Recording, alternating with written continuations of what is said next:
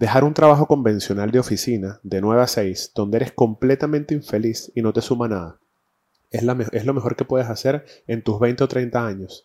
Aprender de todo un poco haciendo trabajos de entre comillas, mientras inicias un proyecto personal que te haga crecer. Lo certifico.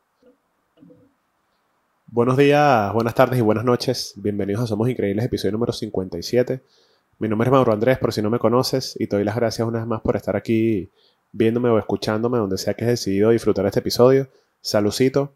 Recuerda en cualquier plataforma que te encuentres suscribirte al canal, dar cinco estrellitas, cinco estrellitas si estás en plataformas de audio, un comentario, un like, cualquier cosita ayuda en este proceso para poder llegar a este proyecto a muchas más personas. Hoy quiero arrancar con un tweet que escribí hace un par de días que puede sonar un poco, no sé si polémico, pero quiero hablar al respecto de eso. Escribí y, dice, dejar un trabajo convencional de oficina de 9 a 6, donde eres completamente infeliz y no te suma nada, es, es lo mejor que puedes hacer en tus 20 o 30 años. Aprender de todo un poco haciendo trabajos de mierda, entre comillas, mientras inicias un proyecto personal que te haga crecer. Lo certifico. ¿Por qué digo esto? Digo esto porque a pesar de que no lo hice, o sí lo hice, ahorita que recuerdo, sí lo hice, qué bonito hacer este, recordar esto hablando con ustedes, brother. Yo, dentro de todas las cosas que he vivido, recuerdo que en algún momento, eh, wow, recuerdo que en algún momento trabajé por muchos años en el mundo empresarial o de trabajo convencional así de oficina y me llegó una oportunidad a través de un amigo de como de mejorar mis condiciones en un trabajo que iba a ser yo como, como de todo un poco, también como a nivel administrativo y tal. Y renuncié, renuncié a mi trabajo de, de seis años. Eh, empecé en este nuevo trabajo, igual era de oficina, pero era como que con otras condiciones. Yo pensaba que iba a haber mucha más flexibilidad, pero en realidad no la había. Pero más allá de eso, a los meses, claro, ya había renunciado al trabajo de seis años, en el cual pude pagarme mi carrera de la cual hoy no ejerzo nada. Pero fue un trabajo bonito en el que aprendí, conocí mucha gente, pero renuncié a este trabajo de casi seis años, empecé en este nuevo, en el que las condiciones iban a ser mejor, y resulta que no, que fue una cagada. Y recuerdo que en ese momento yo renuncié a ese trabajo. Y yo renuncié a ese trabajo, ni siquiera existía la fotografía, no existía un plan B, Obviamente fue hace ocho años y hace ocho años mi vida era totalmente distinta a la de ahora. Vivía en casa de mis padres, pero tenía ciertas responsabilidades. O tenía que pagar mi seguro de vida y mi seguro de, automóvil, tenía que pagar eh, las cuentas con, con mis papás que compartíamos juntos en casa. Obviamente no eran las responsabilidades que tengo hoy en día como una persona totalmente 100% independiente, pero era una persona de 24 o 25 años a lo mejor 25, 26 años, pero a esa edad, honestamente, por lo menos en Latinoamérica, tú estás en, una posición totalmente distinta que cuando emigras, ¿no? Y recuerdo que renuncié a ese trabajo y fue la última vez de mi vida hasta el sol de hoy que tuve un trabajo con un horario convencional, que tuve que cumplir con unos plazos de oficina o de, o de X motivo, algo parecido. Y de ahí en adelante lo que tuve fueron trabajos intermitentes de todo tipo, eh, mm, por mi cuenta, vendiendo y revendiendo cosas con amistades, trayendo cosas de, de, afuera a Venezuela en ese momento que todavía vivía allá. Y cuando emigré, que es todo este cambio increíble que cualquier persona puede tener en su vida, por eso invito a la gente a que emigre, pues empecé a hacer trabajos, entre comillas, de mierda, que son estos trabajos que nadie quiere hacer y que le toca hacer a los inmigrantes y empecé a conseguir un camino, un camino que me llevó a donde estoy hoy en día, 7 o 8 años después, 100% independiente, 100% freelance, vivo básicamente del arte y de lo que yo quiera plasmar y que me paguen por eso, con distintos tipos de clientes, distintos tipos de proyectos, pero vivo exactamente de lo que me da la gana. De hacer fotos, de producir un proyecto eh, audiovisual, eh, en un futuro no muy lejano de este podcast y un sinfín de otras cosas que hago. Y de verdad que recapitulando o releyendo ese tweet, lo escribí porque justamente ese día que lo escribí, me había reunido con, con unas personas y unas personas, o sea, una persona de ese grupo quería renunciar a su trabajo, a otra persona la habían despedido, la otra persona estaba como luchando con unas condiciones laborales que no había conseguido. Y yo dije, wow, que, que no sé si decir que mal o que bien, porque esto es, depende de, cada, de, cómo lo vea cada persona, pero para mí está mal. Para mí está mal que, que tú te encuentres en algún momento de tu vida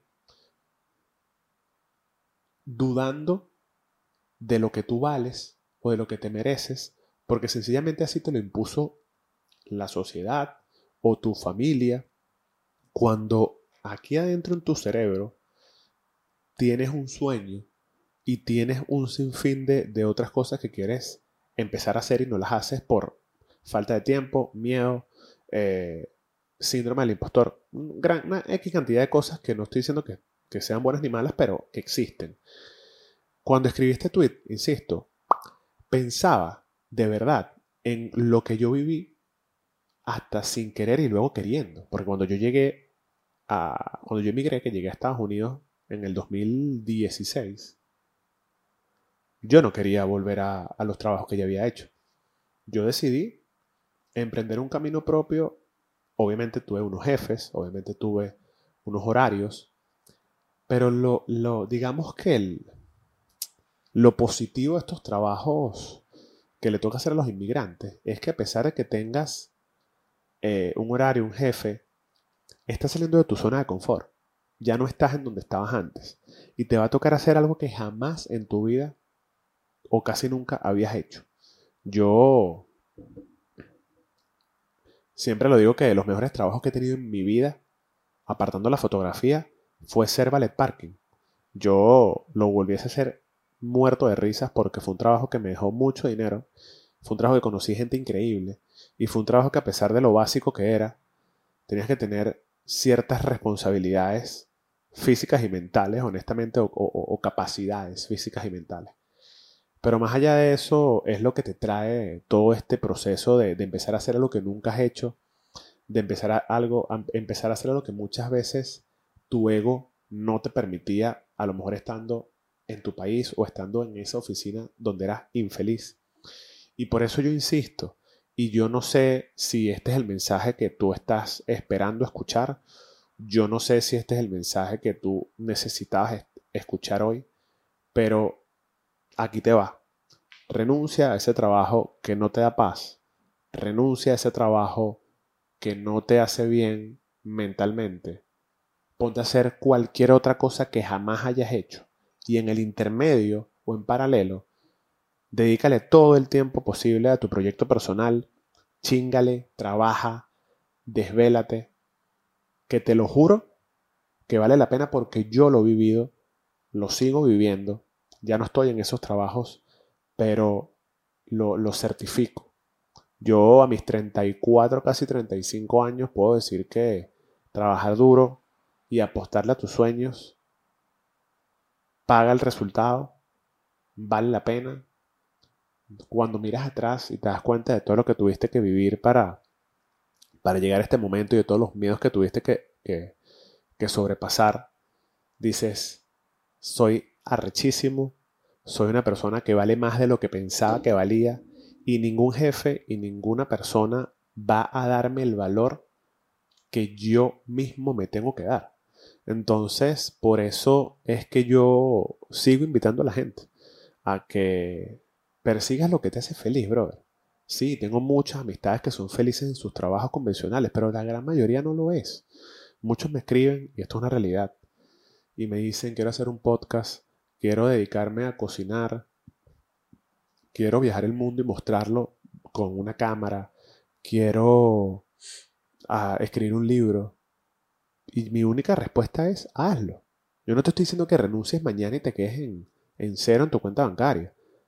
Pero cuando ya llegas a un nivel en el que tu salud mental se está viendo afectada, en el que tienes que calarte abusos eh, psicológicos por parte de una persona o de un grupo de personas que no llegan a tu casa a lidiar con tus fantasmas, renuncia. Y, y siempre, independientemente de tu situación económica, porque yo sí me he visto en situaciones económicas complejas, y ni hablar de cuando llegó la pandemia, pero independientemente de tu situación económica, yo te prometo que vas a resolver. Y como te lo dije hace unos minutos, si tienes que conseguir un trabajo de mierda, por ponerlo en unas comillas muy grandes, un trabajo de los que nadie quiere hacer, hazlo. Pero salte donde no tienes paz. Y como te lo dije, en paralelo dedícale tiempo y chingale a tu proyecto al que sea que quieras hacer. Nada es imposible en este, en este mundo. Ejemplos puedo poner millones. Por eso, insisto, persíguelo, organízate y hazlo.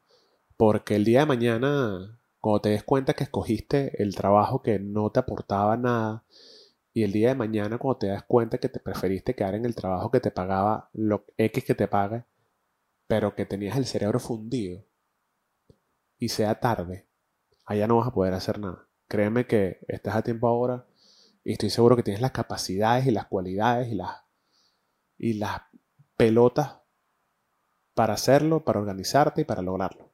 Y si no, te prometo, llámame, escríbeme y nos sentamos a hablar un ratico. Esto fue Somos Increíbles, episodio número 57.